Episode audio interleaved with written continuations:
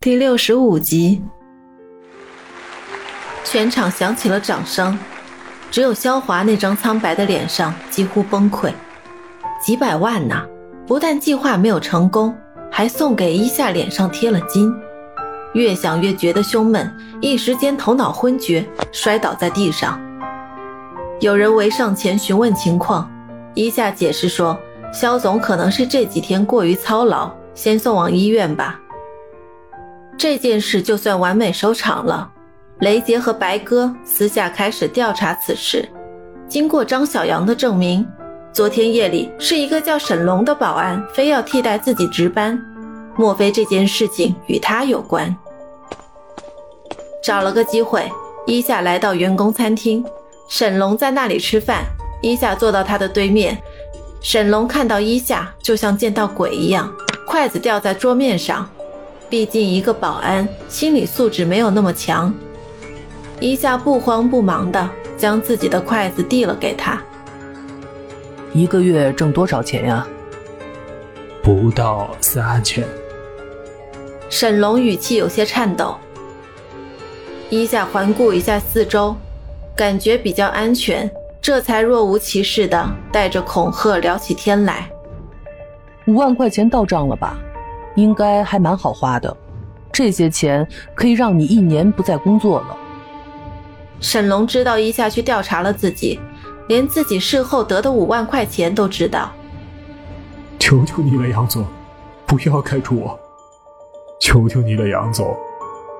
沈龙一边恳求一边解释道，眼泪都快流了下来。不要开除我！有人只告诉我，昨天夜里去值夜班。然后，按照他预定的时间将监控断线。不过我真不知道，他们在这个时间里都做了些什么呀？我也不知道是谁让我这么做的。这样哦。伊夏很镇定地看着沈龙，见伊夏没有原谅自己的意思，沈龙接着说道：“我可以把这些钱都上交出来，只求求你。”不要开除我，求求你了！不是因为我，只是你的工作失职了。你身为一个保安，这么玩忽职守，为了钱任人摆布，公司还可能会安全吗？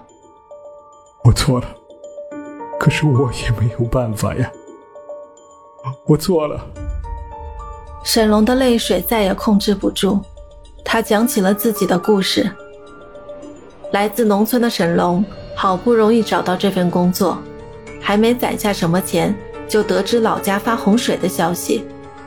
为了给年迈的父母重建新房，沈龙到处借钱。这点张小杨可以证明，因为小杨也出了钱。一下得知这一消息，总算收了收语气，不过依然不见原谅的意思。还算是个孝子。父母绝对不可以睡马路上。如果你再不知道悔改，我会把你送进公安局。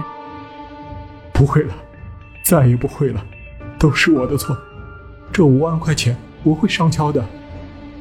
给你个任务，只要不开除我，让我继续留在这里，什么事我都愿意去做。可能一下感觉沈龙只是出于无奈，被人用钱利用了。他也不知道这些人是要加害自己。一下想了想，给沈龙安排了一些私下的工作。老家盖房子的事儿就交给我了，但我要让你完成一件工作。请说，请说。知道一下原谅了自己，沈龙很重视这次将功赎罪的机会。明天开始，你把到账的五万元钱全拿出来。用这笔钱吃好的、穿好的，还得用好的，每天都高高兴兴的，能做到吗？可以，可以，花钱还不好吗？虽然不知道伊夏是出于什么目的，但是不再追问，只要按着他说的去做就好了。伊夏回到办公室，看着桌上摆放的琉璃球和安琪生日那天的照片，伊夏发起呆。心里怀念起和天少在一起的时光，我是不是变了？一夏意识到被仇恨冲昏了头脑，每天不是想着怎样去将生意做好，最终目的是想让自己的仇人得到应有的惩罚。肖华来到伊夏的办公室，此次定是来者不善。伊夏，我好心提拔你，你却又处处与我为敌，你到底想干什么？我没有与你为敌，我只是想尽我所能管理好公司罢了。一下手机响了起来，看是李管家的电话。一下抬头看了一眼肖华，他没有什么反应，坐在前面的沙发上。一下表情冷静的接听，嗯啊的回答着李管家的汇报。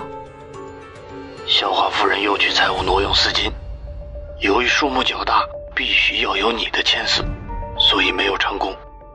现在春雨公司出现了比较严重的问题，其中几个项目做的也不好，他准备卖掉手里的股份。伊夏咬着牙，绝对不可以让肖华知道自己在和谁说话，说的什么。他含蓄的轻声问道：“他有这权利吗？”虽说杨总没有将股份直接转让给他，可目前来看，他还是第一继承人。除非你以杨总女儿的身份站出来提出反对，但是这样会威胁到你的人身安全。肖华的电话也响了起来，是刘正打来的。他在电话另一头说道：“沈龙与伊夏单独碰过面，聊了什么不得而知。不过看来沈龙心情不错，刚刚还去商场买了很多东西。”肖总，出了什么事情吗？我看你的脸色可不太好啊。伊夏知道这电话可能是针对自己的，有意激将萧华。萧华没有多言，既然不能成为朋友，那就比比谁能笑到最后好了。我一直以为你是个聪明人，不过年轻人，我提醒你不要太过于妄为了。萧华放下狠话，走出办公室。伊夏连忙打开电脑，看起夏雨集团的股市。肖华手中拥有百分之四十的股份，一旦被他抛掉，将给集团带来灭顶之灾。商量吃个饭吧，振宇哥。见振宇微笑着走进办公室，伊夏连忙起身迎接。二人走出公司的时候，天已经黑了。来到一家餐厅，相互询问了近况后，聊起了家常。和春雨的婚事办得怎么样了？伊夏问这个话题的时候，多少感到有些不自然。振宇也从微笑陷入沉思。他真的没有你优秀，你可以依靠你的能力夺回原本属于你的一切，你可以在无路可走的时候扭转局面。他不行，他连最基本的自我保护的能力都没有。你这么想保护他吗？如果有一天我和他刀剑相向，你会怎样？伊夏的心是痛的。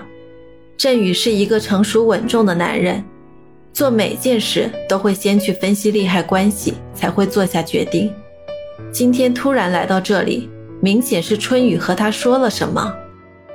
我不知道，不过我想我会很公正的。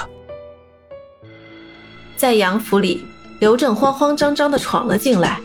萧华与两个女儿正在看着电视，刘正看了一眼春雨和秋雨，萧华知道出事了，带着刘正来到书房，关好门。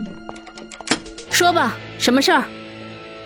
真的出事了，美国那边传来消息，杨总去世那天，杨夏雨就一直没有回美国。什么？肖华瘫坐在椅子上，脑袋里一顿空白。夏雨就像是个定时炸弹。说不好什么时候就在哪里爆发起来。